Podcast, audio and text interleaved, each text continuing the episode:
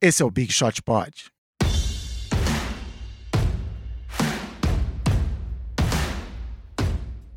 Muito bem, cheguei lá, hein, galera? Apresentando aqui o Big Shot Pod. Não, eu não sou o MM Isidoro, eu sou o Cris Dias.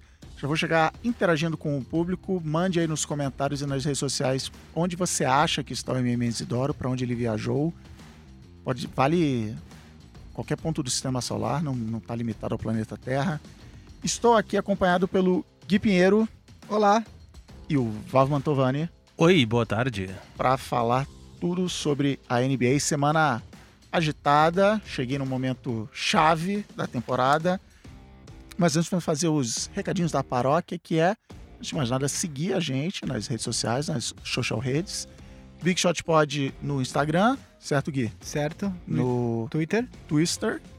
Tem Facebook também. Tem Facebook, ele existe por enquanto. Ele existe, ele tá lá. No Google Plus, mentira. Google Plus, cara, o Google Plus. Recebeu esse e-mail? Recebi. Acabou, recebi. Vai acabar, né? Fiquei triste, usava muito. Acabou. É, deixará saudades, o Google Plus. E no YouTube. Metade de vocês está ouvindo a gente no YouTube nesse momento, mas então no Spotify a gente também tá. Então estamos em todos os lugares. Estamos aí. E por falar nisso, pedir para os ouvintes fazer o growth hacking, que é dar cinco estrelinhas e fazer elogiar a gente na avaliação da Apple, que dizem os especialistas, dizem os, especial, os gurus da social media, que isso faz bem. E indicar para os amiguinhos também, indicar né? Indicar para os amiguinhos, passe adiante a palavra, espalhe a palavra do Big Shot Pod para esse programa crescer, que é o que mais alimenta esse programa. Mas antes da gente começar a ir pauta e falar das coisas não sérias que a gente sempre falou em todo o programa, queria deixar esse momento que, momentos antes da gente começar a gravar, a gente recebeu a notícia de que o Ricardo Boechat morreu num acidente de helicóptero.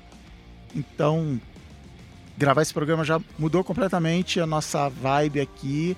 O cara, um, uma inspiração, um símbolo do jornalismo.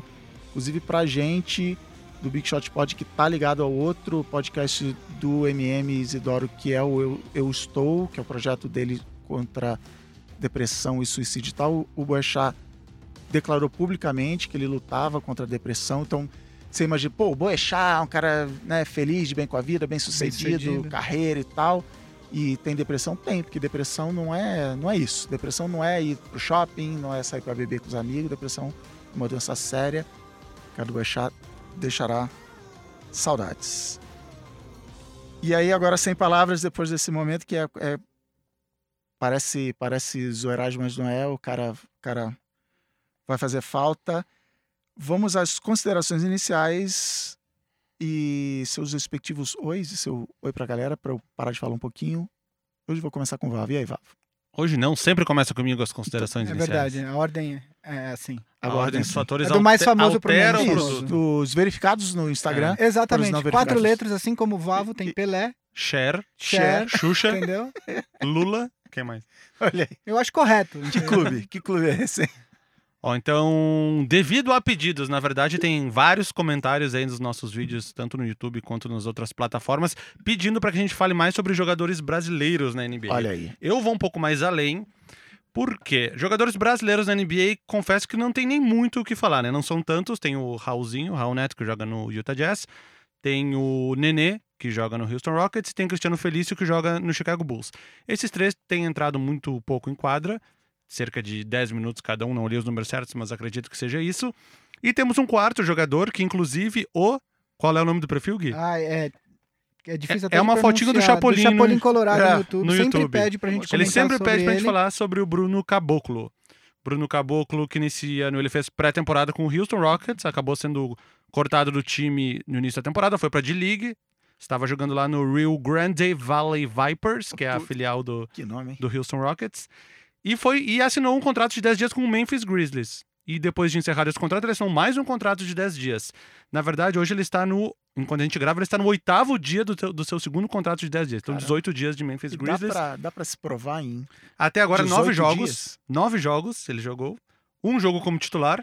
Pô. E o melhor jogo dele foi o jogo do dia da, da trade deadline. Por quê? Porque o Memphis trocou o time inteiro praticamente. Ah, Então, brotou uma chance do Bruno Caboclo, ele veio do banco e acabou com 16 pontos e 5 rebotes no jogo, numa derrota para o Oklahoma City Thunder. E agora, só pelas regras, depois desse segundo contrato, o Memphis tem uma, uma, uma decisão. Eles não podem dar um terceiro, terceiro. contrato é de 10 dias. Agora. agora, ou assina com ele até o final da temporada, ou ele vai ter que buscar outro time para jogar.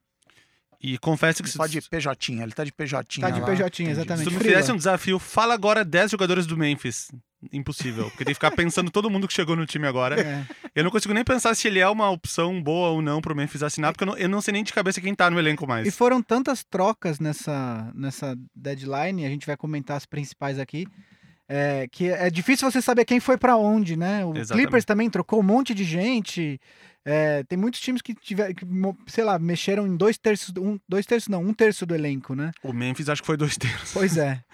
Mas então, você acha que ele tem futuro no, no, no time? O que, que você já tá para saber? O que, que você tá achando aí? Ah, dada a, o, o que o Grizzlies está querendo fazer daqui para frente, que é fazer o rebuild, né? Fazer a remontagem do time.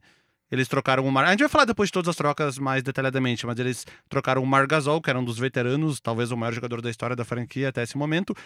Tentaram trocar o Mike Conley, aparentemente não conseguiram, ele vai seguir aí no time, mas eles fizeram várias mov movimentações para conseguir jogadores mais novos.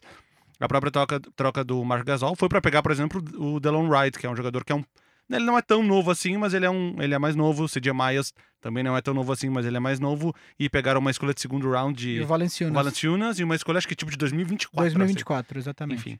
O que eu, o, o, o papo do brasileiro eu queria fazer um gancho rápido. Nesse final de semana que acabou ontem, eu viajei para Franca, que eu fui a convite da Liga Nacional de Basquete, agradeço aqui já o convite, eu fui fazer uma cobertura do jogo das estrelas do NBB. Do, do final de semana das estrelas do NBB, porque começou, a gente foi pra lá na quarta-feira. E eu sei que a gente não falou ainda de, de NBB aqui no canal, foi sempre muito direcionado à NBA. Mas uma coisa uh, legal que a galera. Uh, eu falei no início, dos três, dos quatro jogadores brasileiros que eu falei, nenhum deles tem volume de jogo na NBA. E às vezes a gente quer que isso aconteça mais, assim como a gente já teve em outras épocas, com o Varejão, Splitter, o próprio Nenê quando jogava mais, mas às vezes a gente não valoriza o nosso próprio campeonato aqui, que é de onde vão sair os jogadores para ir para para para Os NBA. clubes daqui apenas formando jogador, é, você não forma jogador para jogar na NBA, você forma jogador para jogar no Brasil. E assim. aí, obviamente, que os melhores vão acabar tendo chance de jogar na NBA, que é a maior liga do mundo, é a melhor, enfim. É, tem muita. A gente precisa fortalecer o nosso basquete aqui para que cada vez mais é, é, quem gosta de ver os jogadores brasileiros jogando e não apenas sendo figurantes na NBA, é, é, a gente precisa que o nosso basquete seja forte para que então a gente tenha muitos, muitos mais jogadores e, e, muito mais protagonistas na NBA. Lógico, a própria competição, a, a, a, competição interna dentro do Brasil faz com que os jogadores cresçam. A gente, no Jogo das Estrelas agora tinha o Didi, o Didi que joga em Franca. Que também tem só quatro letras e é que também, no Instagram. Que é arroba Didi. Eu tirei uma foto com ele e postei.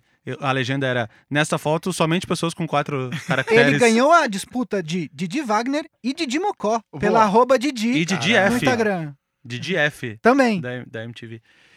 E o Didi ele já tá nos mock drafts dos, dos americanos, ali no top, top 100 prospectos para o próximo draft. Tem o Iago, que é muito novo ainda, que é um. O Iago é o armador do paulistano, que ele é mais baixinho, ele é mais Azeia Thomas, mas tem uma, uma técnica absurda, joga muito, é muito habilidoso. Enfim, o Jorginho, que jogou a pré-temporada do ano passado pelo Rockets também, mas acabou não ficando no time jogando a D-League. Muitos jogadores, e, e, claro, os medalhões. Algo, teve a. Mais uma tragédia, a gente já falou da tragédia do Bochá. Teve a tragédia do, do Ninho do Urubu lá no Nossa. Flamengo. Os jogadores do Flamengo acabaram voltando para o Rio de Janeiro. Então, Varejão, Olivinha, o que o Balbi, argentino, o Nesbit, mais alguém. Marquinhos, Marquinhos jogando no NBA também. Eles acabaram. O, o Gustavinho, que ia ser o técnico do NBB Mundo, que era um dos times também, acabou voltando. Mas enfim, mais uma tragédia aqui. É... Que ano, hein? Que ano. 2019. Tá, e estamos só em fevereiro. Essa, é, essas eram as minhas considerações iniciais aí. Vamos acompanhar bem o basquete brasileiro. Tem muito jogador bom, logo mais deve pintar mais gente na NBA. Nesse momento, os que estão lá têm poucos minutos. Espero ter uh, satisfazido, satisfeito a vontade do, do, do, rapaz com o símbolo do Chapolin falando do Bruno Caboclo, mas confesso também que eu não assisti nenhum jogo dele, eu não, eu não conseguiria dar uma opinião mais profunda. E se você aí está ouvindo, opina, a gente deveria falar mais de NBB aqui, deveria acompanhar, devia entrar na nossa pauta, deixa aí nas redes sociais ou no e-mail bigshotpod.ampere.audio a sua opinião, a sua resenha sobre como a gente deve se comportar com a NBB. E-mail, aquele lugar onde não tem limite de caracteres. É isso. e aquele lugar, eu, é, divagando um pouco aqui, meu e-mail é 99% robôs me mandando, né? Que eu assinei, coisas que eu assinei, novidades e tal. Mas quando eu recebo um e-mail de um humano, eu falo, nossa, um ser humano me mandou um e-mail. Então seja esse ser humano, manda um e-mail pra gente e diz o que, que você acha. É, Guilherme, vamos aí. lá. Eu tenho algumas coisas. Primeiro, o- queria dizer que o Cris ele tá aqui. A gente tem essa política no Big Shot Pod de ter apenas apresentadores que não conhecem de basquete. Isso. Então o Marcel começou a, a manjar um pouquinho, a gente mandou ele viajar. Botou Porque na a gente- geladeira. nossos empregos estavam em risco, o meu e do Gui. Exato. Então. Ele tava acertando previsões. O Marcel deve ficar esse mais dois programas fora. A condição para ele voltar é que ou ele traga um presente para cada um, da onde ele tá, ou traga um filho, para manter a tradição. Ah, a, do- média tá, a média tá caindo. do Ou programa. traga uma zebra. Ou isso. Ô, dei uma dica aí. Dei uma É, dica. Quando eu falei do filho para ele, ele falou que não tinha tempo hábil. Falei, dá seus pulos aí e se vira. Give né? your jumps. E, enfim. É, a outra coisa é terça-feira, antes da- de começar a cobertura do Vavo na, na, Jogo das no. Jogo das Estrelas da NBB, a gente participou do Belgra Palusa, um evento organizado lá no Clube Pinheiros pelo pessoal do Café Belgrado. É, foi muito legal, os maiores podcasts. Nós, somos, nós éramos os novatos do, do- do- do- da Podosfera de basquete. É, mas, pô, tava o pessoal do Café Belgrado, Bola Presa tava lá, Triple Double, é, tava o Bugarelli, tava o Rodrigo Alves da, do Sport, Sport TV, TV. Tava o seu Carlos Osso estava lá, o presidente da Federação Paulista de Basquete também passou por lá. Enfim, tinha muita Ah, gente legal. É, eu, eu até eu peço desculpa se eu esqueci alguém, mas assim, foi muito legal. Eu queria agradecer o pessoal do Café Belgrado pelo convite. Se você quiser escutar, tanto eu quanto o Vavo gravamos uma participação.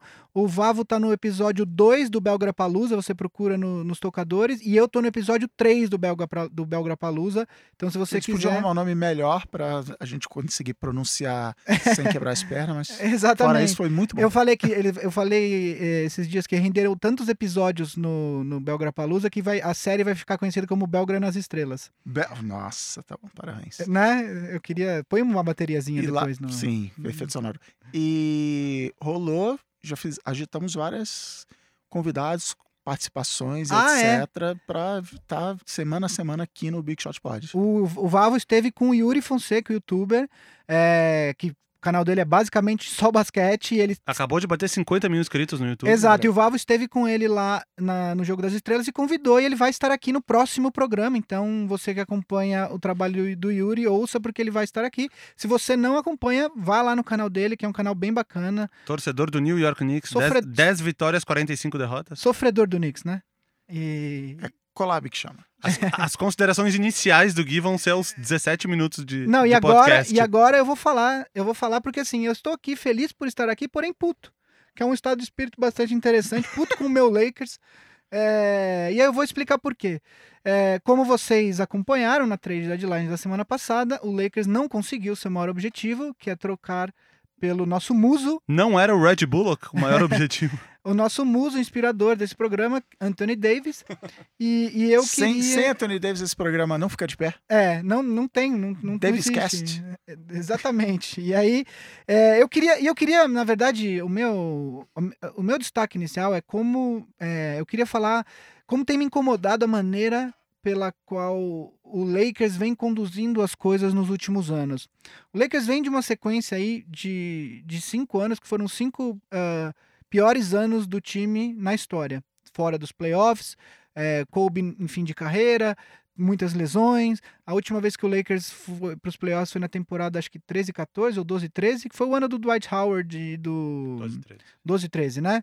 É, e desde então o Lakers vem aí é, amargando temporadas cada vez piores.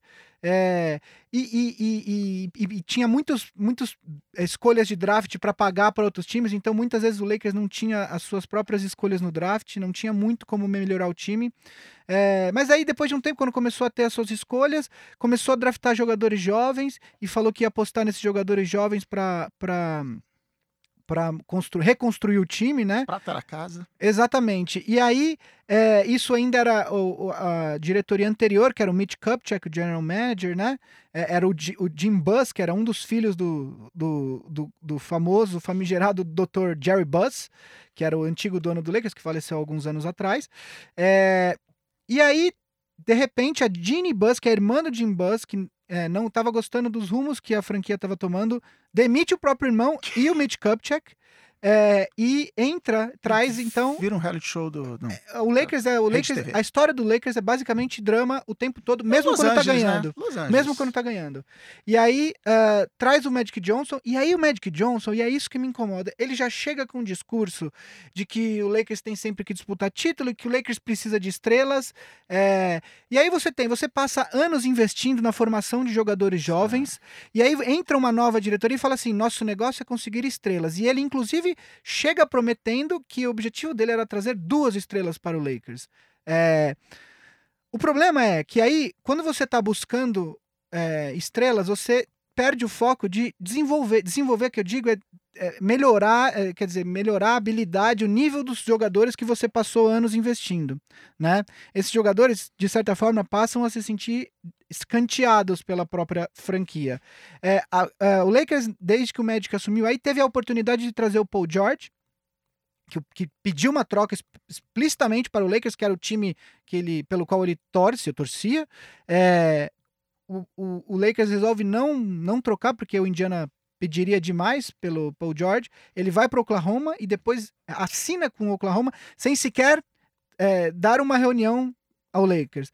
Depois o Lakers teve a oportunidade de, de trocar pelo Kawhi Leonard, é, que também gostaria de jogar em Los Angeles. Mesma coisa, o San Antonio pede mais do que o Lakers acha é, justo. O Lakers não troca, ele vai para o Toronto e hoje, se você tivesse que apostar, ele, te, ele muito possivelmente ou vai ficar em Toronto ou vai acabar no Clippers, rival de, do Lakers. Rival não, mas que divide o ginásio com o Lakers. Ele apenas é o outro time de Los Angeles. É, e aí, quando su... aí eles conseguem um LeBron, mas e aí não é uma questão de mérito do, do Magic Johnson. O LeBron claramente é. foi pro Lakers por outros interesses do LeBron. O LeBron, que hoje em dia está se metendo, querendo virar um, um, um, um, mega empresário da mídia, com produção de programas e filmes, etc. Olhou o The Rock e falou: quero ser esse Exatamente. É, ele, o LeBron. É, o Lakers não fez nada é, é, ativamente para que o LeBron assinasse. Se o obviamente que se o Lakers tivesse um time muito, muito ruim, é, o LeBron não teria assinado lá. Sim. Mas ele olhou e falou: tem um time mais ou menos, dá para trazer mais gente e eu quero estar em Los Angeles, eu vou para lá. É, e aí agora com a possibilidade do, do que, a, que o, enfim, dizem que o Anthony Davis queria jogar com o LeBron em Los Angeles, o Rich Paul, que é o empresário do Anthony Davis, é empresário do LeBron. O Lakers conduz todas as conversas de uma maneira absolutamente equivocada. É, em, algum momento o Lakers achou que o que o que o que ia conseguir forçar uma troca, que o que o Pelicans teria que aceitar é, o que quer que o Lakers estivesse oferecendo. É, o Lakers participa de um processo de negociação onde é o único time fazendo propostas. A gente não teve notícia de mais nenhuma proposta para Anthony Davis, ou seja, o Lakers estava sozinho, foi aumentando cada vez mais a proposta, até que vaza que o Lakers ofereceu basicamente todo o núcleo jovem, a gente está falando de cinco Ixi. ou seis jogadores, mais duas escolhas de primeiro, primeiro round. Mais uns veteranos. Mais uns veteranos e o New Orleans sequer responde à proposta. Isso causou um problema terrível no elenco, porque os, os, os jogadores jovens do Lakers se sentem é, cada vez menos prestigiados, é, com toda razão. É... Não, o primeiro jogo depois da, da trade deadline, o Lakers perdeu de 40 e quantos? 42 O primeiro pontos? não, foi o jogo anterior, o porque o primeiro ah, não, foi o primeiro contra o foi contra o Boston é. Celtics, desculpa, Mas o anterior. Jo no jogo anteri eh, imediatamente anterior à trade deadline, jogou contra o Indiana Pacers e perdeu por mais de 40 pontos. Tem uma imagem clássica do LeBron sentado na ponta do banco, três assentos vazios e o resto do time sentado. É, por quê? Porque todo mundo sabe que o LeBron e o Rich Paul são amigos e que o LeBron que está maquinando trazer o Anthony Davis. Ele já tinha falado no começo da temporada que ele queria que o Anthony Davis viesse para o Lakers, que ele adoraria jogar com o Anthony Davis. Enfim, criou-se um ambiente onde os jovens não estão mais é, sendo prestigi não se, se sentindo valorizados. valorizados. O LeBron não está satisfeito porque esse time não parece que vai nem se se classificar aos playoffs, enfim, se classificar vai entrar se arrastando. É, o, a, o Lakers saiu como o bobo da, da, da, da, negociação com o Pelicans, né?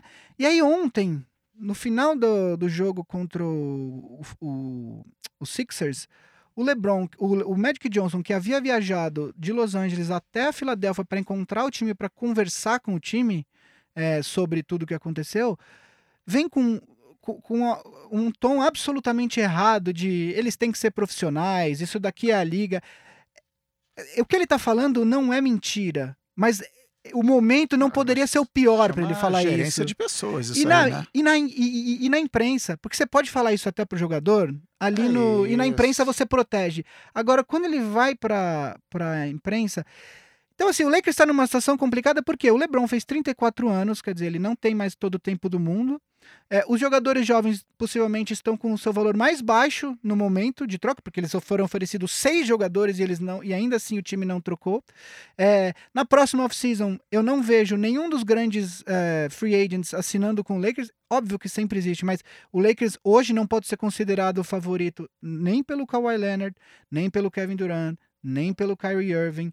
É, Clay Thompson, Kemba Walker. Nem pelo pelo, pelo Clay Thompson. Kemba Walker e o DeMarcus Cousins, é uma, eu acho que é uma outra questão, porque o, o, Cousins acho que ainda não vai ser um agente de, de máximo para a próxima off-season. E o Kemba Walker, eu coloco ele um nível um pouquinho abaixo. Então, para esses caras, se o Lakers não quiser focar no nível de cima e focar num nível imediatamente abaixo, talvez veja, mas não é isso que o Lakers quer. O Lakers quer um dos grandes. E também não é favorito para conseguir o Anthony Davis por uma eventual troca, porque o Boston tem muito mais coisa para oferecer para o Pelicans. Então, assim, o Lakers está numa situação muitíssimo complicada, não só para essa temporada, mas para as próximas. E eu acho que isso é fruto de um processo que não começou com o Magic Johnson, começou lá atrás, com algumas escolhas erradas, mas que, que piorou desde que, é, é, apesar da chegada do LeBron, talvez é, eu acho que o, o Magic tenha piorado a situação nesse momento. Então, enfim. É... Quando você estava descrevendo, ah, o LeBron quis ir por causa disso, por causa daquilo, uma coisa que eu pensei também, achei que você ia falar, era um time onde ele manda, né? Onde ele manda aprender, manda soltar, onde ele tem um controle ele sempre fez isso. que e onde a galera é, tá bom, LeBron, é, não, não quero te magoar, deixa fazer. E a história que você contou na sequência prova isso, que não, vou fazer do jeito que eu quero, vou trazer meu truta, mas aí... O LeBron, ele, ele, tem essa, ele tem esse histórico, né, de, no Cleveland, por exemplo, ele que mandava trocar os caras e etc e tal. É, ele, ele, ele chegou no Lakers com um discurso de não, os moleques são muito bons e tal, só que eu acho, eu acho que a lesão dele, a lesão dele que ele teve contra o Warriors no dia 25 de dezembro, que foi o dia do jogo de Natal, é, e foi a maior a lesão que mais tirou ele de jogos na carreira, fez o LeBron ter é, uma noção da mortalidade dele enquanto jogador de basquete. Oh. E aí ele fala: eu não posso perder um ano, não disputar um ano, né? E aí ele, ele eu acho que ele acelera um pouco o passo e fala: vamos atrás do Davis agora. É, tudo isso é óbvio, o LeBron nunca vai chegar na imprensa e falar assim, eu que quis trazer o Davis e tal. Não, ele, ele, o discurso dele é outro, e tem que ser mesmo. Ele jamais poderia fazer isso. O máximo que ele pode fazer é draftar ele de primeiro no. no... ah. é, e aí, é, enfim. Então, assim, é, o Lakers eu vejo um futuro muito complicado pro Lakers. É uma temporada absolutamente frustrante para quem torce pro Lakers. A gente começou a temporada com ambições muito maiores e agora tá vendo o time se arrastar e muito possivelmente com chances de não classificar, nem classificar nos playoffs. Enfim. É, a gente se alongou um pouco, né? Porque foram muitas coisas. Foi uma semana muito agitada entre jogo das estrelas NBB, trocas, etc. Muita coisa para falar. Então, meu destaque inicial é um destaque negativo. E agora vamos tocar repúdio. o programa. Seu destaque inicial é um repúdio. Vamos para a pauta. E aí, a gente passou semanas aqui falando desse trade. Quem vai, quem não vai, previsões. MM Isidoro cavou suas. botou as manguinhas de fora e fez previsões aqui, e por isso foi colocado na geladeira do programa, então não vou usar falar nada aqui. O que, que aconteceu? Finalmente, Gui fez uma live no Instagram falando na, sobre. Na quinta-feira, às nove da noite. No momento que se fecharam as portas. O que, que aconteceu nesse trade deadline aí? Bom, é, foram muitas trocas, né? Quem é... foi o grande vencedor? É, é, pergunta chavão de, de programa. Quem ganhou o trade deadline? Olha, eu, hum. eu tenho. Eu tenho dois times aqui, porque como eu não sei se o Vavo. O que, que ele pensou. Eu acho, para mim, o grande vencedor, pensando nessa temporada, nessa temporada aqui, Acho que a gente vai falar junto. Um, dois, três a gente fala. O nome da Milwaukee cidade. Bucks. Tá. Ih, olha aí. Eu falei um, dois, três e a gente Perdão, fala. eu e eu não- ia falar Philadelphia 76ers. É... Ah, mas legal que a gente Ia discorda. É, o Bucks, eu vou, eu- assim, a primeira troca que eu gostaria de comentar, então, já que eu falei do Bucks, é, foi a troca que levou o Mirotic para Milwaukee. É, por quê? Primeiro, que era um jogador que estava sendo absolutamente cobiçado é, na liga. É um jogador que é um, um, um ala pivô que tem um bom arremesso de três pontos, ou seja, um jogador com, características bastante valorizadas na liga hoje. É, e ele.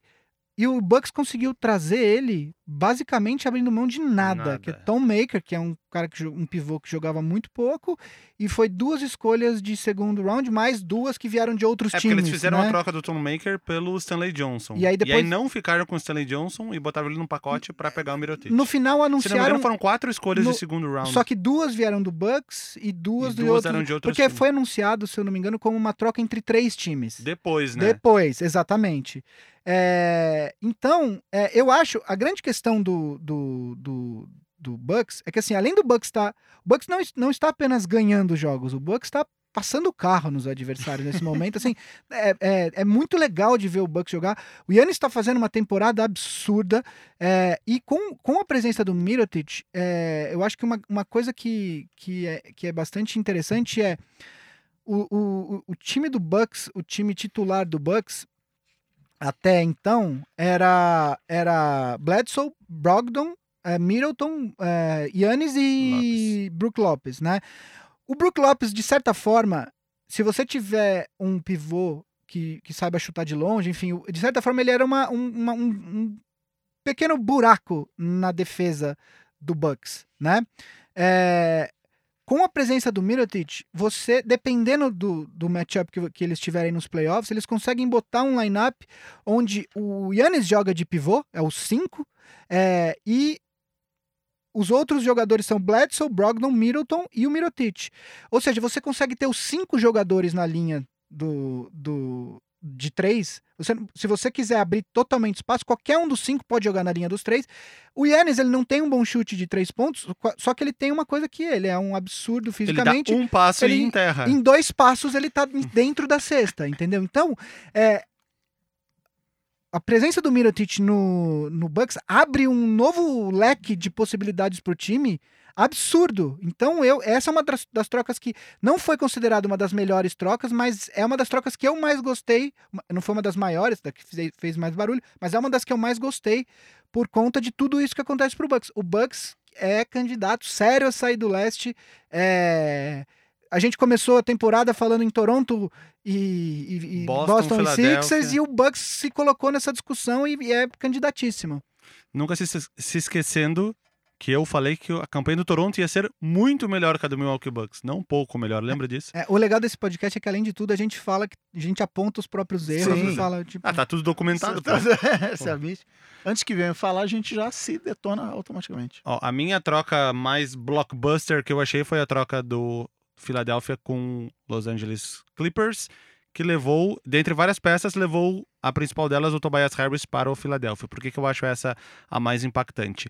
Porque o time do Philadelphia 76ers, depois que, que eles tinham perdido o Covington e o Sharrit, o time tinha ficado com quatro bons jogadores e o Wilson Chandler no time titular, que era claramente um jogador que estava ali tapando o buraco que eles tinham perdido. O Covington e o Sharrit tinha ficado um buraco ali na posição de, de, de small forward, que era onde o Wilson Chandler estava preenchendo.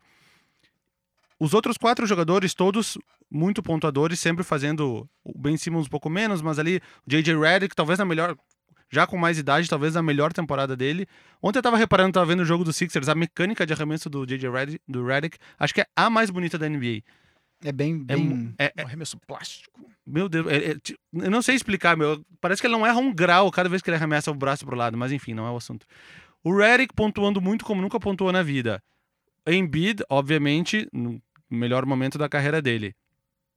O Jimmy Butler, que embora ele não tenha numericamente, não tenha números tão altos quanto nos últimos times que ele passou, ele tá se adaptando ao, ao esquema e é um excelente jogador, tem se destacado mais na parte defensiva agora jogando pelo Philadelphia. E o buraco que era o Wilson Chandler foi preenchido com um jogador de 20 pontos por jogo, que é o Tobias Harris, que só não foi pro All-Star Game porque estava no Oeste. Porque se ele já tivesse no Philadelphia, ele estaria no All-Star Game, porque ele seria um, um lock na Conferência Leste, caso ele já estivesse lá. Então tu tem um time titular com Ben Simmons, J.J. Redick, Jimmy Butler, Tobias Harris e Joel Embiid. É um time que se eles...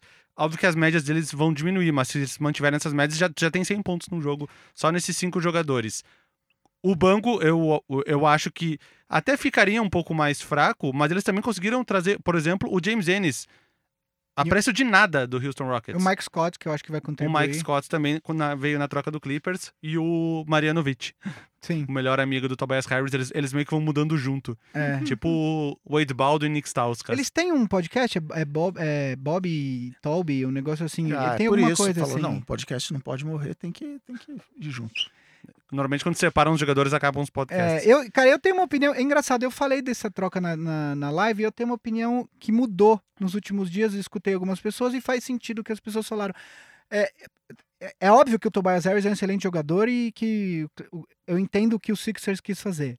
Porém, temos. Ser campeão. Tem, é, exato. Basicamente tentar ir com tudo nessa temporada. Só um, então, só um parênteses antes que tu continue. A troca do Markel Fultz pelo Jonathan Simmons e umas piques lá, uma de primeiro e uma de segundo, também tem como objetivo reforçar o time nesse ano. Ah, sim. Porque o Jonathan Simmons não vem jogando bem essa temporada, inclusive ele é uma decepção, mas a, até a temporada anterior, quando ele fez aquela série absurda contra o Rockets, que ele assumiu o Harden para ele, acabou com o Harden, fez o Harden chutar um de 77 lá no último jogo.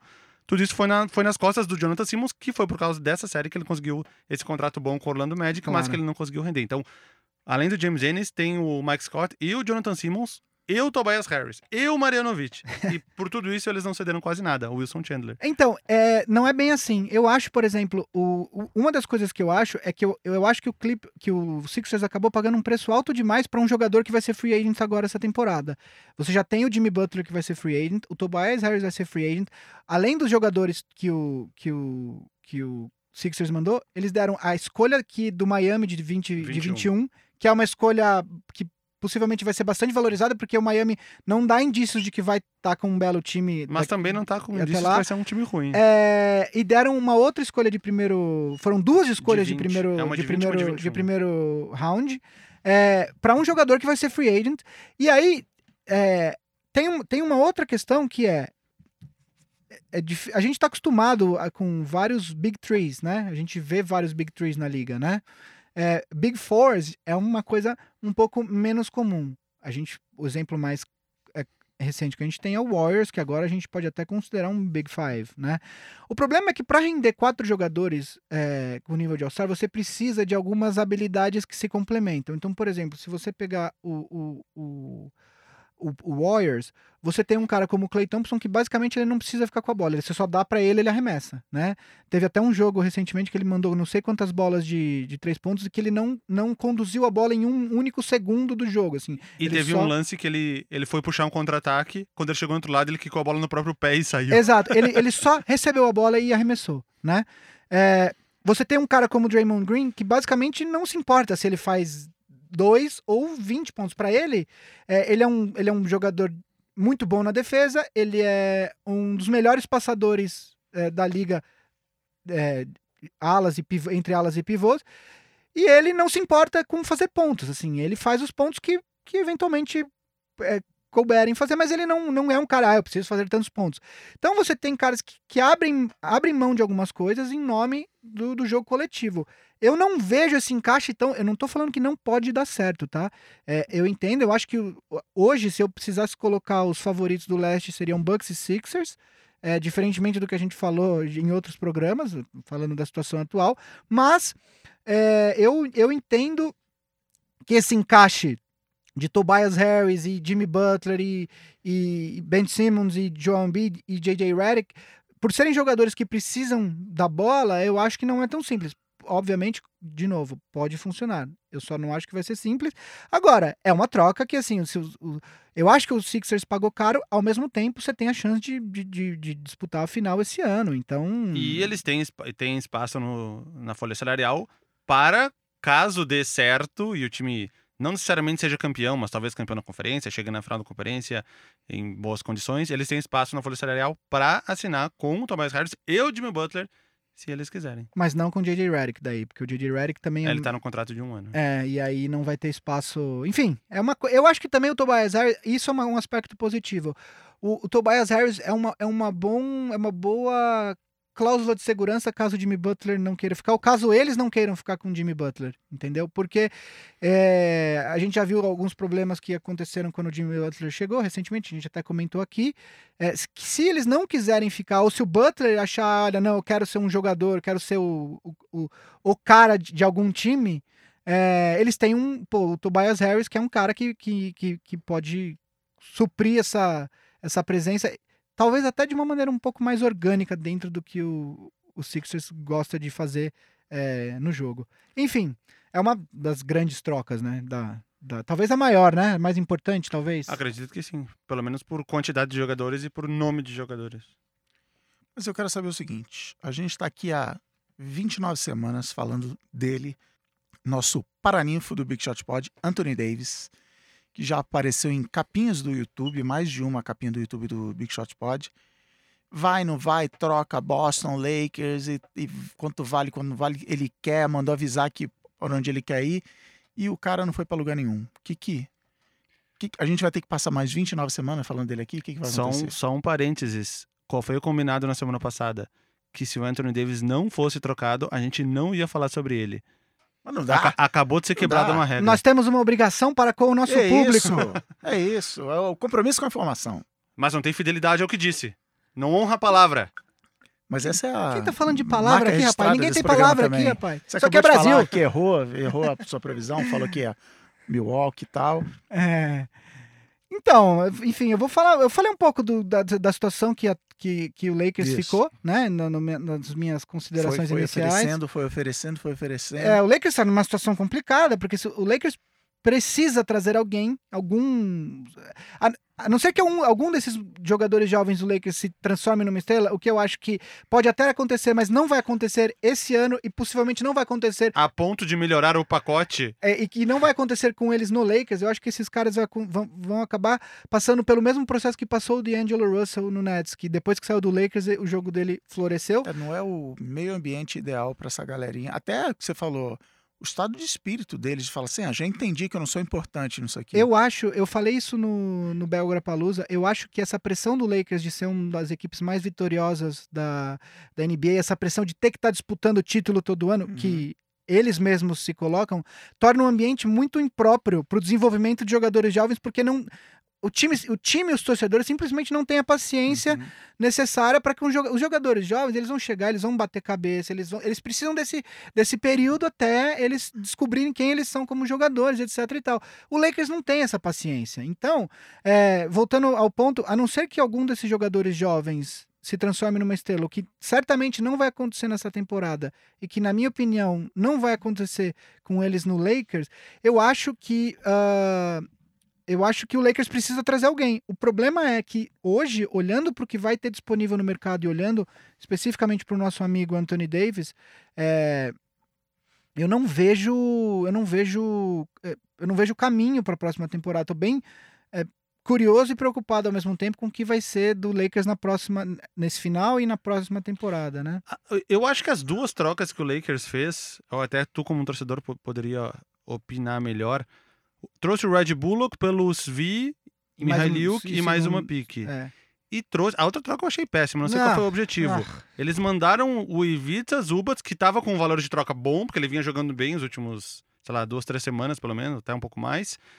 E o, o Zubats com o Weasley, o Beasley. o Michael Beasley pelo Mike Muscala, que é um joga é o típico jogador que tá de graça a qualquer momento aí pra pegar caso tu quisesse. Não precisava dar nada em troca dele. Foi até bom você ter tocado nesse Qual- assunto. eu, não entendi o objetivo dessa troca. Foi Era até- só liberar um espaço no elenco? Foi até Poderia liberar de outro jeito. Se o Rádio tivesse imagens, E o agora é- vocês iam ver a cara de, de arrasado do Gui. E a pior é que esse espaço, você sabe pra quem pode usar esse espaço no elenco, né? Carmelo Anthony. Exato. É, foi até bom você, porque no, no, no, momento ali da, do desabafo ali do começo do programa, eu esqueci de mencionar essa troca, porque tem um outro erro que nosso querido amigo Magic Johnson e, e o seu fiel escudeiro, o General Manager Rob Pelinka, que é absolutamente um sósia do Rob Lowe, eu não sei se vocês sabem quem é o ator Rob Lowe, mas procurem o Rob Pelinka, é, os dois chamam Robert, e um é o Pelinka e o outro é o Lowe. É... Um erro que eles fizeram é, quando eles trouxeram o LeBron, é, o, o, o, LeBron foi anunciado num domingo à noite. Na, nas, nas no minutos e horas seguintes, o Lakers assinou uma série de contratos com Lance Stevenson, Rajon Rondo, Michael é, McGee, é, Javel McGee, enfim. É, e todo mundo olhou e falou assim: tá, mas e não tem chutador de três pontos nesse time. É, que o LeBron basicamente. Você sempre montou times para o LeBron como? Pega o LeBron, põe um monte de chutador em volta, tá resolvido. Né? Caras que conseguem fazer bolas de três pontos. É, o Lakers não fez isso, e aí, quando questionaram isso na, na, na, coletiva de, de começo da temporada, eles falaram que eles trouxeram playmakers jogadores que conseguem construir jogadas, tá não sei o que e tal. E aí, bom, o que acontece? O Lakers é um dos piores times de, de, de, de três pontos da liga. O Lakers bateu o recorde de bola de três pontos da franquia contra o Boston. 22, né? É, na quinta-feira, mas o Lakers é um dos piores times de três pontos. E aí, eles começaram a querer resolver o, o erro deles no começo da temporada, agora trazendo o Red Bullock e o Mike Muscala, que é um, um stretch five, né? Tudo bem, ele é um cara para vir do banco e tal, mas é um stretch five. É, coincidente, é, por um outro imenso erro, talvez o Lakers deixou passar o segundo melhor stretch five da liga, que estava no Lakers ano passado e que gostaria de ficar lá, que era o Brook Lopez. O melhor, eu acho que é o DeMarcus, né? Que é um pivô que arremessa bolas de três pontos. É, o Brook Lopez é da Califórnia, gostaria de ficar e assinou por um contrato super barato com o, com o Bucks. É, enfim, essa sequência de erros toda, o Lakers tentou corrigir agora na, nessa, nessa deadline. É, e aí, para isso, para você conseguir um cara que possivelmente o Clippers talvez até fosse cortar do elenco, o Mike Muscala, deu um jogador jovem de 21 anos que vinha dando demonstrações claras de evolução. Tem uma questão aí, porque ele seria um free agent restrito e aí ficaria um, o, cap, o famoso cap hold. Se o Lakers quisesse assinar com um free agent de máximo, o cap poderia, esse hold do, do cap do Zubat, que é baixinho, mas poderia atrapalhar. Então eles já se anteciparam, falaram, bom, a gente já vai perder ele mesmo, então vamos já trazer, é, vamos trocar ele agora. Mas é um jogador jovem. Jogador jovem evolui. Vai trazer um cara que é um, é um cara que já rodou a liga, não é tudo isso. Ele tem uma, uma marca boa de três pontos, mas enfim, foi uma troca terrível. É, é, tudo bem que é um, uma das trocas menores, mas foi terrível, assim, enfim. Não tô muito feliz com o Lakers nesse momento. Dá pra ver na sua cara. Odeio basquete. Demos um loop e voltamos ao assunto inicial. Das considerações iniciais do Gui. Bem, e qual você acha que, vocês acham que foi o jogador, pessoa física, que ficou mais feliz nesse trade? Hum... O jogador que falou assim, chegou e falou: Ah, me dei bem, eu me dei bem. Olha, na pessoa física, eu acho que o Fultz.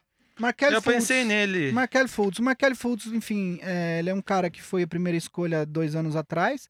Teve todos esses problemas que a gente nem precisa citar, ombro, psicológico e tal o Sixer, ele precisava de um começo, de um recomeço em outra franquia, com menos pressão. O Sixer está querendo disputar título, ele não teria espaço para jogar.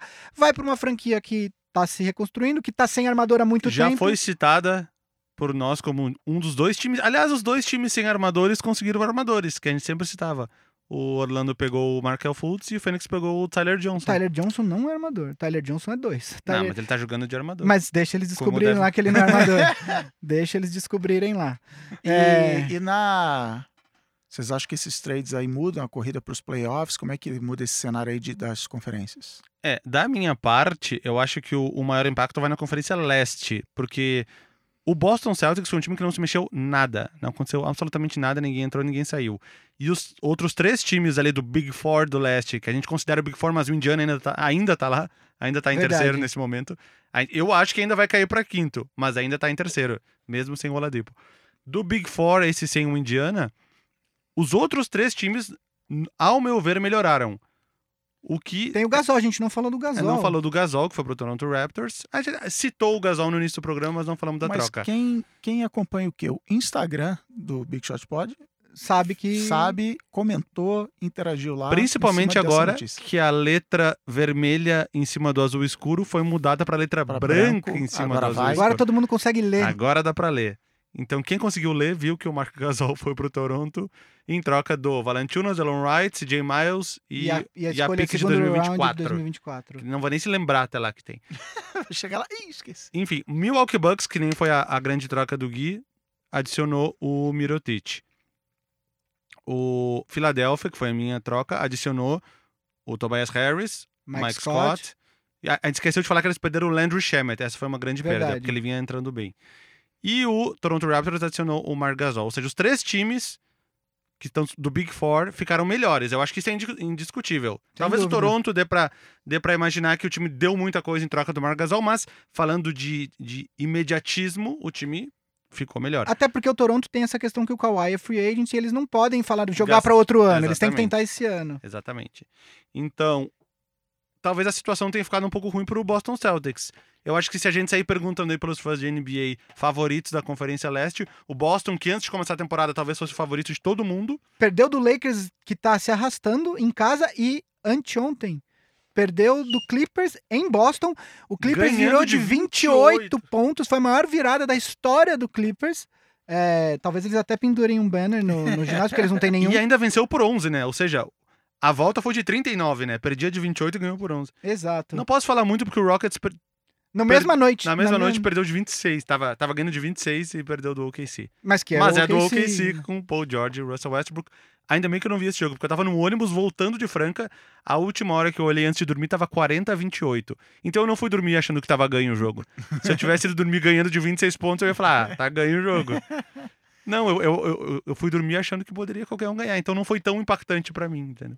Mas mande aí você, ouvinte, nos comentários nas redes sociais, seu palpite agora. O Boston vai, vai ou freia?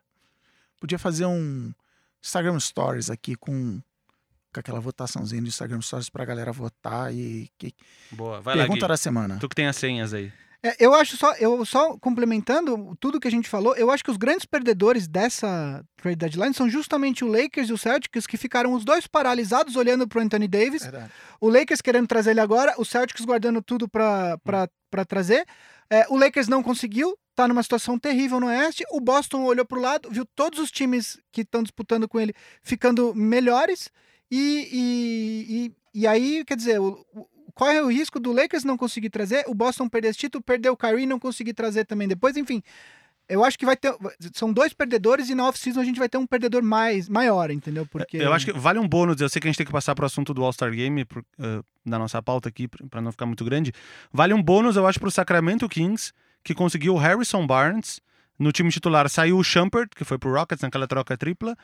E entrou o Harrison Barnes, que é um, um- uma. Está acrescentando uma qualidade técnica bem acima do jogador anterior.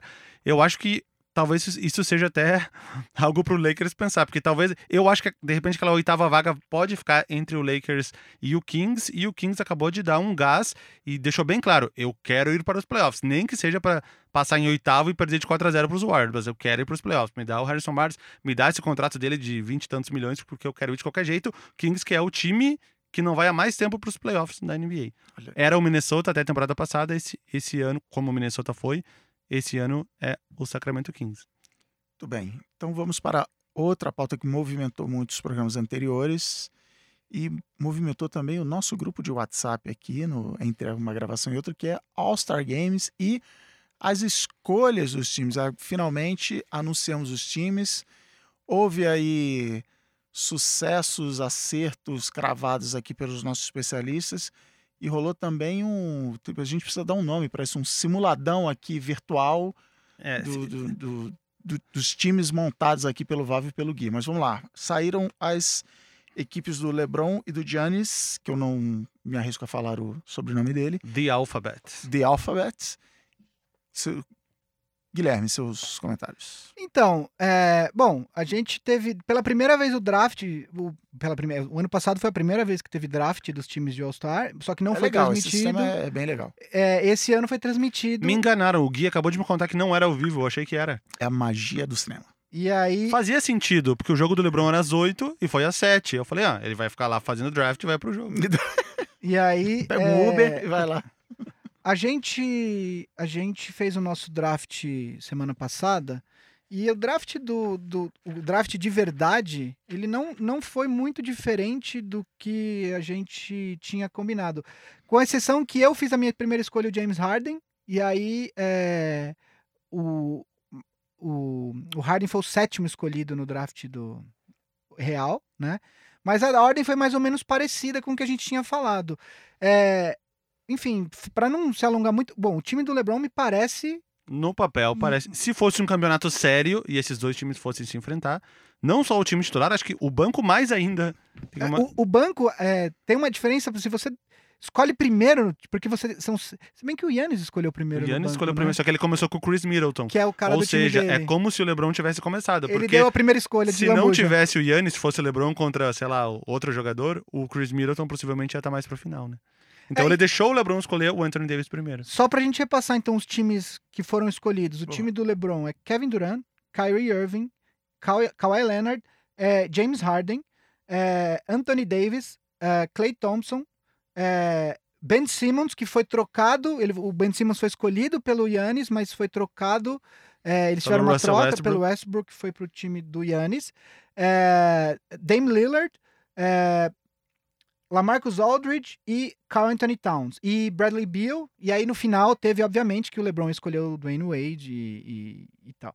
O time do Yannis é Steph Curry, Joel Embiid, Paul George, é, Kemba Walker, é, Chris Middleton, é, Jokic, MVP, é, é, Blake Griffin, Russell Westbrook, D'Angelo Russell, é, Vucevic e Kyle Lowry, né? E o Dirk Nowitzki né? É, acho que é o meio unânime, né? O time do LeBron aparentemente é mais forte. É, se fosse um campeonato sério, se fosse uma disputa séria do início até o fim, estourar com o certeza eles cap. venceriam a série. 4 a 0 ou 4 a 1 seria meu palpite. Mas como é que é a história dele ter escolhido um monte de free agent? Ele tá querendo montar a agência de talentos dele? Como é que é isso aí? Bom, todos sabem que o LeBron James já foi muito citado até no episódio de hoje. Que A gente ele falou pouco do Falamos Lakers hoje. pouco disso, que ele está querendo montar este elenco competitivo do Lakers.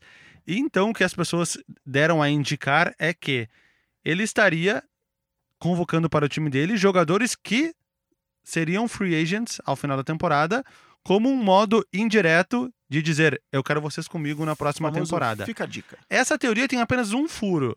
Porque primeiro ele escolhe o Kevin Durant, free agent. Depois ele escolhe o Kyrie Irving, free agent. Escolhe o Kawhi Leonard, free agent. Na última escolha, ele tem o James Harden e o Kemba Walker. O Kemba Walker vai ser free agent, mas ele vai lá e escolhe o Harden. Eu acho que nesse momento ele pensou duas coisas. Primeiro, hum, se eu escolher o Kemba Walker, talvez a minha tática deu muito na cara.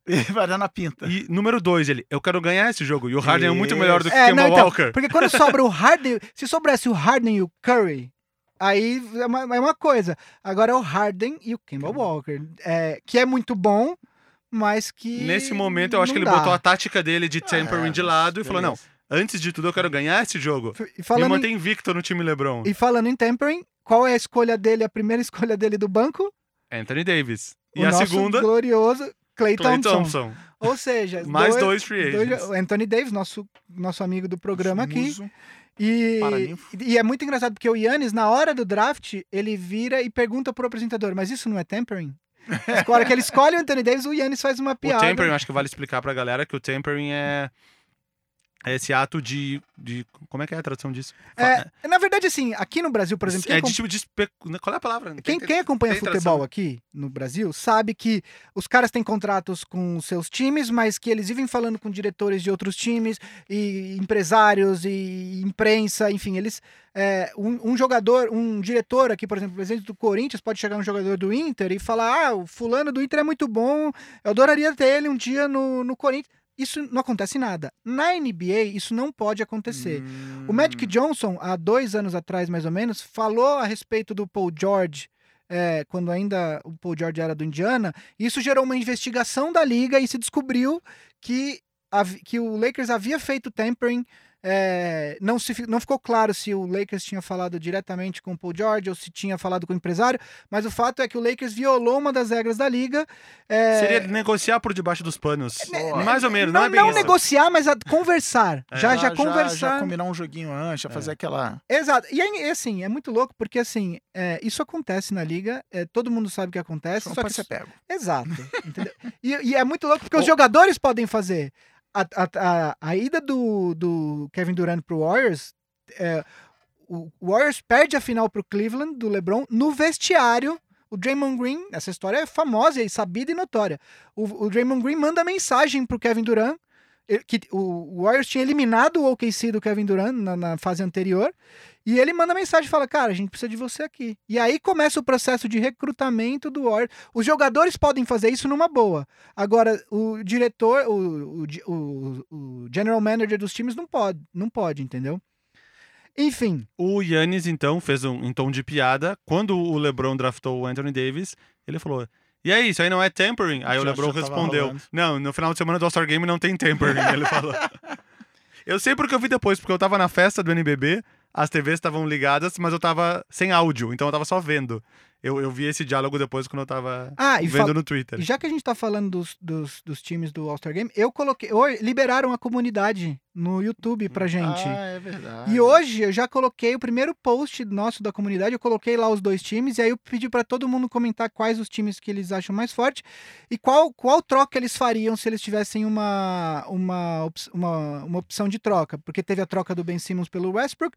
Então, se você é, estiver ouvindo, o post tá lá. Entra no, no canal no YouTube, assina lá e, e participa da comunidade com a gente. Porque aqui os Big Shotters estão divididos em duas conferências: a conferência do YouTube e a conferência de fora Dos do YouTube. tocadores. Né, dos, do, Temos isso. 11 comentários.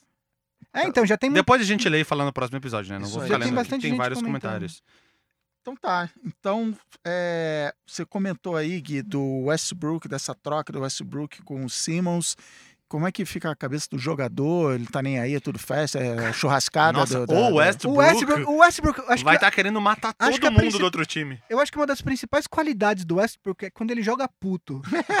Ele transforma, ele Tipo, eu consegue no Twitter, eu- a minha bio do Twitter até outro dia era Tweeto melhor quando eu tô com raiva. Então é, é isso. É, ele, ele, e você vê que tem jogos que ele tá absolutamente ensandecido, né? E eu acho que ele vai entrar assim, eu acho que ele vai, ele vai, ele vai tomar isso como uma ofensa. Como assim eles trocam um jogador da minha qualidade e vai entrar possuído? Não, ele já toma como ofensa o fato dele não ser titular do All-Star Game. ele toma como já não ofensa- tinha sido no ano passado. É, se você falar boa noite pra ele antes do jogo, ele já toma como Acho que, ofensa. acho que vale uma observação, porque depois vão dizer que a gente não fala de OKC, como Olha falam aí, de outros é times. verdade, cobrado. Russell Westbrook, nesse instante, nove triple-doubles seguidos. E é o recorde da história da NBA. Ele acabou de empatar com o Will Chamberlain. Então, se ele conseguir no próximo jogo um, um triple-double, ele bate o recorde da história da NBA. Justo quando a gente achava que ele não se importava mais com essa história de triple-double. Cara, ele é, é ridículo. E né? ele Porque conseguiu, outra que eu vi, ele conseguiu cinco triple-dozens seguido. 12, 12, 12? Triplas dúzias, cinco seguidos. No último jogo ele não conseguiu, mas ele tinha conseguido antes cinco triplas dúzias seguidas. Cara, e é ridículo, né? Porque hoje em dia você olha, você olha no, no, no box score e fala, ah, triple double. Tipo, É. É, hum, mais um. Nossa, eu lembro de temporada que o jogador que mais conseguiu foi o Lance Stevenson com tipo 4 ou 5. Hoje Nossa. o cara que. Enfim. Lane Stevenson ele citou só pra, só pra me É, deixar mais um um jogador do mais Lakers. O melhor chutador de três do Só Lakers agora. Muito bem, então vamos lá para as considerações finais. É, ah, não, tem uma outra coisa que eu gosto muito do All-Star Games. São os eu, outros como eventos. desentendido de NBA, que é isso, é a festa em volta, o campeonato de enterradas, o- as, firulagens lá, os eh, campeonatos de cesta de três pontos. Você tem toda uma, uma ciência, os caras levam a sério o, o negócio. Tem o torneio de enterrada, torneio de três pontos, Skills Challenge.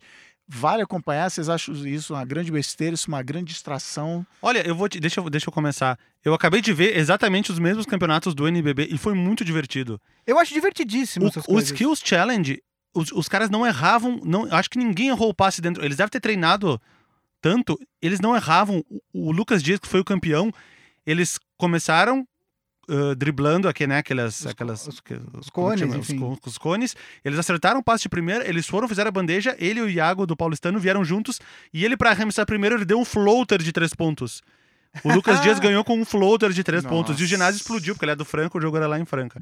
Foi sensacional. Eu falei, esses caras, se pegar o tempo cronometrado, eles ganham dos da NBA, meu. Os caras treinaram e não erravam nada. Campeonato de três pontos. O Felipe Vezaro, do Joinville, meteu 22 em cada round. 22 pontos. É pra competir com a NBA. 22 é bastante. Teria ganhado em vários anos da NBA com 22. E o campeonato de enterradas também foi muito bom. A final foi do Jorginho com o Mogi. E também o Mogi ganhou por três votos a dois. Eu, se tivesse votado, eu teria votado no Jorginho. É que os campeonatos de enterrada tem uns caras que apelam, tipo, pula na cabeça do Mickey, faz umas firulas e tem Traz outros que carro. pra... É, e tem outro que vai, não, a enterrada, eu vou chegar, eu vou pular, eu vou... E teve um que eu vi que eu não gostei, que era basicamente os caras tentando pular do mais longe possível. Então tem, tem modinha também, né? Cada ano... Uma enterrada clássica é o pulo do lance livre, que vem lá do Julius Isso. Irving, quando era o torneio de enterradas da ABA, antes de, dos times migrarem pra NBA, que é uma enterrada que todo mundo vira e mexe e imita o Jordan com enterrada do lance livre. E aí o Zach Lavine, uns dois anos atrás, ele enterrou do lance livre, passando a bola por debaixo da perna. aí ele passou por um novo nível, esse nível É. ainda não Tem a clássica do Vince. Carter enfiando até o braço no. Até o Que ninguém nem cotovelo entendeu no- na hora o que aconteceu, É. né? É, bom, daí a gente tem, bom, entre, o, dentre os eventos que a gente falou, a gente tem o jogo dos Rising Stars, né? Que é o jogo entre os jogadores de segundo ano contra. É, contra não. né? Antigamente eram Era os, os- rookies contra, contra os sophomores. sophomores. E agora é uma mistura time mundo e time Estados Unidos. Mas do- dos dois primeiros anos, né? Continua Isso, sendo os dois dois primeiros, primeiros anos. anos. E aí o time mundo contra o, o time Estados Unidos. É, eu olhei os times aqui, eu Ah, acho. Só um detalhe, o Lonzo Ball foi substituído pelo Foi. Kevin verdade, Knox, né? É verdade. Que tá machucado. Eu olhei os times aqui, eu acho o time mundo bem mais interessante do que o time dos Estados Unidos para esse jogo.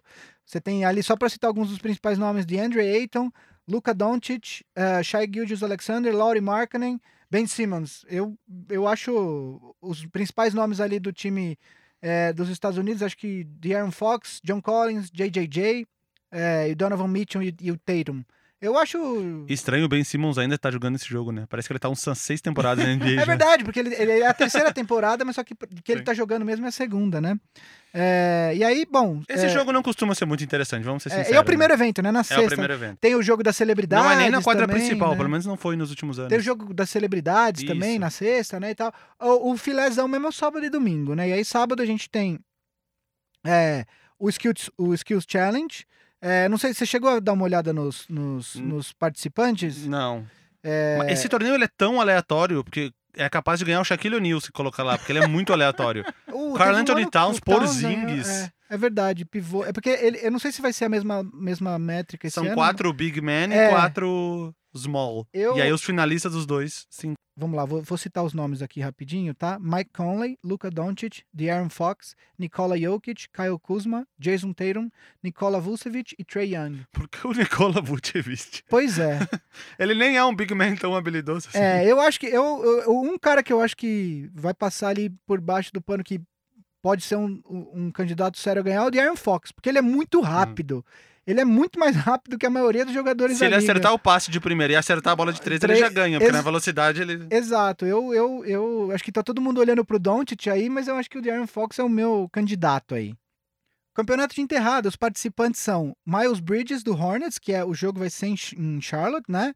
John Collins, é, Hamidou Diallo do Thunder, John Collins do Hawks e o Dennis Smith Jr. do Knicks. Agora New York Knicks. É, eu acho que o favorito, eu acho que é o Dennis Smith, que terminou em terceiro ano passado, né?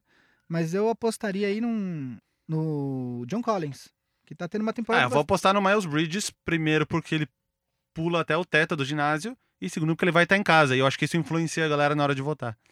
Mas, Total. mas quem vota é a, só é a galera do. Sim, vai- a- o, o público vai influenciar Daquela- os ah, jurados. sim, Ah, o, daquela a- o barulho, o né? barulho, É. é. O barulho. Agora, o torneio de três pontos tá interessante. Esse vai ser bom. Esse vai ser muito bom. Por quê? Você vai ter a presença dos dois irmãos Curry, o Steph e o Seth, ambos de Charlotte, né? Eles são de lá. É, o, o Seth Curry, inclusive, o Steph Curry vai direto em jogos do Carolina Panthers, de futebol americano, enfim. é, eles são de lá. Quem o Devin Booker, né? Tá, também tá, tá. Que é o atual campeão, né? A lista completa aqui, ó. Chris Middleton, Steph Curry, que tu falou, Kemba Walker, Damian Lillard, Dirk Nowitzki, Danny Green, meio estranho, né? Danny Green. Uhum. Ele já participou, Danny Green. Já. Seth Curry, que a gente falou, Devin Booker, o Joe Harris e o Buddy Hills, que é a minha grande aposta. Eu tinha visto que tem, Buddy Hills pra mim. tem algum outro jogador, eu tinha visto quando a gente- eu tava fazendo a pauta, tem, além dos, dos, dos dois Curry, tem algum outro jogador que também é da, também é da, da North Carolina. E agora eu não tô. Obviamente que eu vi lá, falei, preciso falar isso daqui e eu esqueci, agora eu não tô achando. Mas enfim, vai ser bem interessante, porque o Kemba Walker joga por Charlotte, o- os dois Curry são de lá também, o Devin Booker é atual Tá campeão. Então vai ser bastante. Buddy Hills, eu acho que é um. O Buddy Hilde é um ele excelente tá se candidato. transformando no melhor arremessador de três da. Ele, tá, ele é um excelente candidato, o Buddy Hilde. É, é, inclusive é o que eu anotei aqui, que é o meu, o meu É o meu favorito. Dark Horse. Eu- é- não, eu, eu não vou, eu não vou apostar contra o Steph Curry, porque ele é o Steph Curry e ele tá jogando em casa. Mas o meu Dark Horse ali é o, é o Buddy Hilde. Vai dar trabalho. Sempre lembrando que Stephen Curry nasceu em Akron, mesma cidade que LeBron James, e no mesmo hospital, né? É mesmo, eu não É? sabia não disso. sabia? É verdade. Bom, mas é que ele morou muito tempo ali porque o pai dele jogou muito tempo lá. É, que eu, né? é, sim, lógico. Eu fiz um vídeo que era o melhor jogador da NBA, da história da NBA, nascido em cada estado. E aí, quando chegou a vez de Ohio, aí era LeBron James primeiro, Stephen Curry segundo. Eu botava o primeiro e o segundo. E aí eu vi que era a mesma cidade. Eu falei, olha que coincidência. E quando eu lancei um vídeo, mais de uma pessoa comentou. Eles nasceram no mesmo hospital. Inclusive, um comentário falou que era no mesmo quarto. Eu acho que já é mentira. Aí, tem Aí só deve ser mentira. Só tem um quarto. Não, e é no mesmo dia. E na verdade eles são irmãos. É. LeBron Curry. E Albert Einstein é a mãe. Muito bem. E aquele momento tão aguardado para pessoas que não têm tempo infinito para ver todos os jogos, onde vocês vão indicar os jogos da semana, os jogos imperdíveis para acompanhar. Não tem tantas opções, né? Porque os jogos É, agora eu- param quinta-feira. Eu vi que chegou na pauta, eu quase mandei de volta. Eu, Tá, é pra escolher o jogo ou não é? Porque tem um All-Star Game. Mas tem alguns. Ah, não, assim, obviamente, assistam o All-Star Game, gente. Assi... Semana, Domingão, All-Star assistam o All-Star Game. Não que- esperem um jogo tão disputado, mas esperem um jogo mais disputado do que era até o penúltimo ano. Apenas nos últimos minutos, se tiver parelho. Aí você E- pode esperar muita disputa que ninguém O que quer não perder. aconteceu em NBB Brasil versus NBB Mundo, que acabou 144 a Que 92. isso? Foi, ô louco. 52 pontos de diferença. É, E que canal isso aí? Passa na ESPN, né? ESPN, ESPN. O jogo League Pass, Passa na, é, League Pass e ESPN. Links piratas. Não, não, a gente não recomenda pirataria. É, é, são, é, a gente chama de links não oficiais, tá? Isso. Links agnósticos, É, apócrifos. links exato. apócrifos. É, Vou falar o meu aqui. manda bala. Até porque eu não sei qual é o teu, e se for o mesmo, aí Eu- tu que se vira Eu, com outra eu- eu resposta. sempre anoto mais de um, porque pra, pra essa É. possibilidade, entendeu? Bom, eu- não eram muitas opções, que nem eu falei. Vai até quinta só os jogos. Vai até quinta. E a rodada de quinta é horrorosa, então não conta quinta. Você tem terça e quarta, basicamente, pra escolher um jogo. Eu, es- eu escolhi dia 13, quarta-feira, Milwaukee Bucks e Indiana Pacers, simplesmente por qualidade técnica, não mais do que isso. Todo, praticamente todos os outros jogos têm algum time que não é tecnicamente tão bom assim. Milwaukee Bucks e Indiana é uma garantia, entre aspas, que vai ser um jogo de nível técnico alto. Esse jogo, que nem eu falei, é na quarta-feira, às 10 horas do horário de Brasília. Espero que não mude o horário de verão até lá, porque é nessa época que muda, né? É. É de sábado para domingo. Esse agora? verão. Então, Então- podem ficar tranquilos. É. 10 horas do horário É. de Mas Brasília. o, o jogo de domingo já será afetado por isso. Sabia, antes que acabe o programa rapidinho, quando o DeMarcus Cousins foi pro Pelicans, o jogo de estreia dele era contra o Rockets. E eu tava sedento pra ver, né? Pô, meu time contra o primeiro jogo do Anthony Davis com o DeMarcus Cousins. Aí eu fui lá e liguei a TV. Tava no intervalo, porque era o dia que mudava o horário era fevereiro também que ele mudou. né? Então, é, eu eu vou. Eu tenho dois jogos aqui. Na verdade, eu, eu, eu ia falar Boston e Filadélfia no dia 12, mas eu acho que o Boston também tá num momento não muito bom. Depois de duas derrotas para os times de Los Angeles, eu acho que eles vão acabar tomando uma escovada do, do Sixers em Filadélfia. Apesar de que ultimamente o Boston tem ganho a maioria das vezes dos Sixers. É, eu vou num jogo que, na verdade, são dois. Possivelmente os dois times que eu acho mais divertido de assistir atualmente na liga. No dia 13 para o dia 14, exatamente à meia-noite, Sacramento joga contra o Denver Nuggets em Denver. Bom jogo. É, de verdade, o Denver, o Denver hoje é o time que eu acho mais legal de assistir, por conta do Jokic, por conta, enfim, de todo. De, de do Monte Morris e do Malik Beasley. Exato. Mas o Sacramento também é divertidíssimo com o De'Aaron Fox correndo pra todo lado. O Buddy Hill arremessando Agora muito. Agora Barnes. com o Harrison Barnes. O próprio Marvin Bagley, que. que, que Fez durante- 32 pontos ontem. Durante muito tempo ele vai ser. é, sempre vai ser citado. Ah, o cara que foi draftado na frente do Luca Doncic, mas que tá tendo uma temporada bem legal, assim, pra um novato, que, te- que tem futuro, enfim. Então, o meu jogo é, é dois dos times, talvez os dois times que eu acho mais divertido de ver jogar atualmente na liga: Sacramento contra o Denver. Boa. E então é isso. Chegamos a mais o final de um Big Shot Pod. Lembrando, então, semana que vem, Yuri Fonseca estará aqui nos estúdios. Vale dizer que não teremos nem Marcel, que está em sua viagem intercontinental, e nem Cris Dias. Também não estarei, porque pagando boleto, fazendo um job aí. Na verdade, a gente acha que o Cris já tá sabendo muito, e no meio desse Isso. programa a gente já falou: olha, pro próximo não vai dar certo. É verdade. É Quem que vai conduzir? regra. Eu ou tu? A gente decide aí na hora. Vamos ficar os dois ensaiando a semana inteira. Esse é o Big, Big Shot. Isso. Que é a parte mais importante do programa. Então segue a gente aí de novo. Ouve, indica pros amiguinhos. Aí o amiguinho vai falar: onde eu escuto isso? Você vai responder onde você quiser. No YouTube podcast tem? da Tem. Apple, no YouTube tem, no Spotify tem, Castbox, Podcast Addict, Pocket Cast, Google Podcast. Joga lá, Big Shot Pod, você vai chegar na gente. Twitter Instagram, arroba Big Shot Pod, facebook.com.br Big Shot Pod Uhum. e e-mail. Ah, e o site, né? Tem o É, site. Agora que tem e-mail, vocês falaram aí, e-mail tá dando a volta, o site bigshotpod.com.br, tá tudo lá, inclusive para achar episódios antigos, tá moleza. E o e-mail bigshotpod.ampere.audio, porque esse programa é uma produção da Ampere, gravado nos estúdios em Nova Brabitá. E que tem outros programas também, como qual? Boa Noite Internet, quem apresenta? Eu. O famoso Alto Jabá. Alto Jabá e o Família Feminista que só cresce, as meninas estão mandando super bem. Teve um cafezinho semana passada, essa semana agora vai entrar um- uma entrevista super legal. Tudo O programa, eu, estúdio. o Marcel tinha recomendado há uns dias atrás o programa sobre o clítoris e é muito bom mesmo. Cara, é é animal. engraçadíssimo. É, não, então. Em alguns elas- momentos, assim, é sério, tá? Não é piada, mas é que em alguns momentos é, é engraçado. Porque é, assim. porque é descontraído, para usar uma palavra chavão, e rola aquela, aquele momento do podcast que eu mais gosto, que é caramba, eu achava que só eu pensava isso, e eu acabei de conhecer uma pessoa que compartilha desse sentimento comigo. Então, até eu que não possuo um clitóris, é, curti muito ouvir esse programa. Abraços finais, mandem seus alôs aí. Ah, sim, fala o seu. Sua...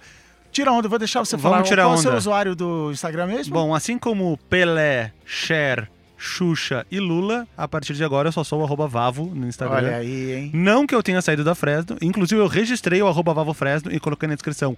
Eu não saí da Fresno. Você tinha que fazer que nem o Google. Você deve estar procurando por. E aí, Exatamente. arroba Vavo. E um monte de gente fica pedindo pra adicionar o Vavo Fresno, não, não- não entendi. Mas no Twitter você é Vavo Fresh. Vavo Fresno ainda. Ainda. Aquele Isso. japonês, já, já, já, já, Já já, tá- tô, tô já tô vendo o japonês no retrovisor aqui. É, Eu bom, sei. eu sou, eu sou arroba Gui Underline Pinheiro, agora meu objetivo é superar o alvo e ser apenas arroba Gui. Pô, aí sim. Quem é? Já viu? Não, não vi. E eu sou o arroba Cris Dias nas, nas redes. Então, como eu falei, esse programa é uma produção da Ampere gravado nos estúdios em Nova Habitat com. o que, o Raul, o que que você faz? Operação de som, captação de som, a magia do audiovisual por Raul Leal aqui no em Nova Habitat. Então, segue a gente aí, a gente se vê semana que vem. Esse foi o Big Shot Pod.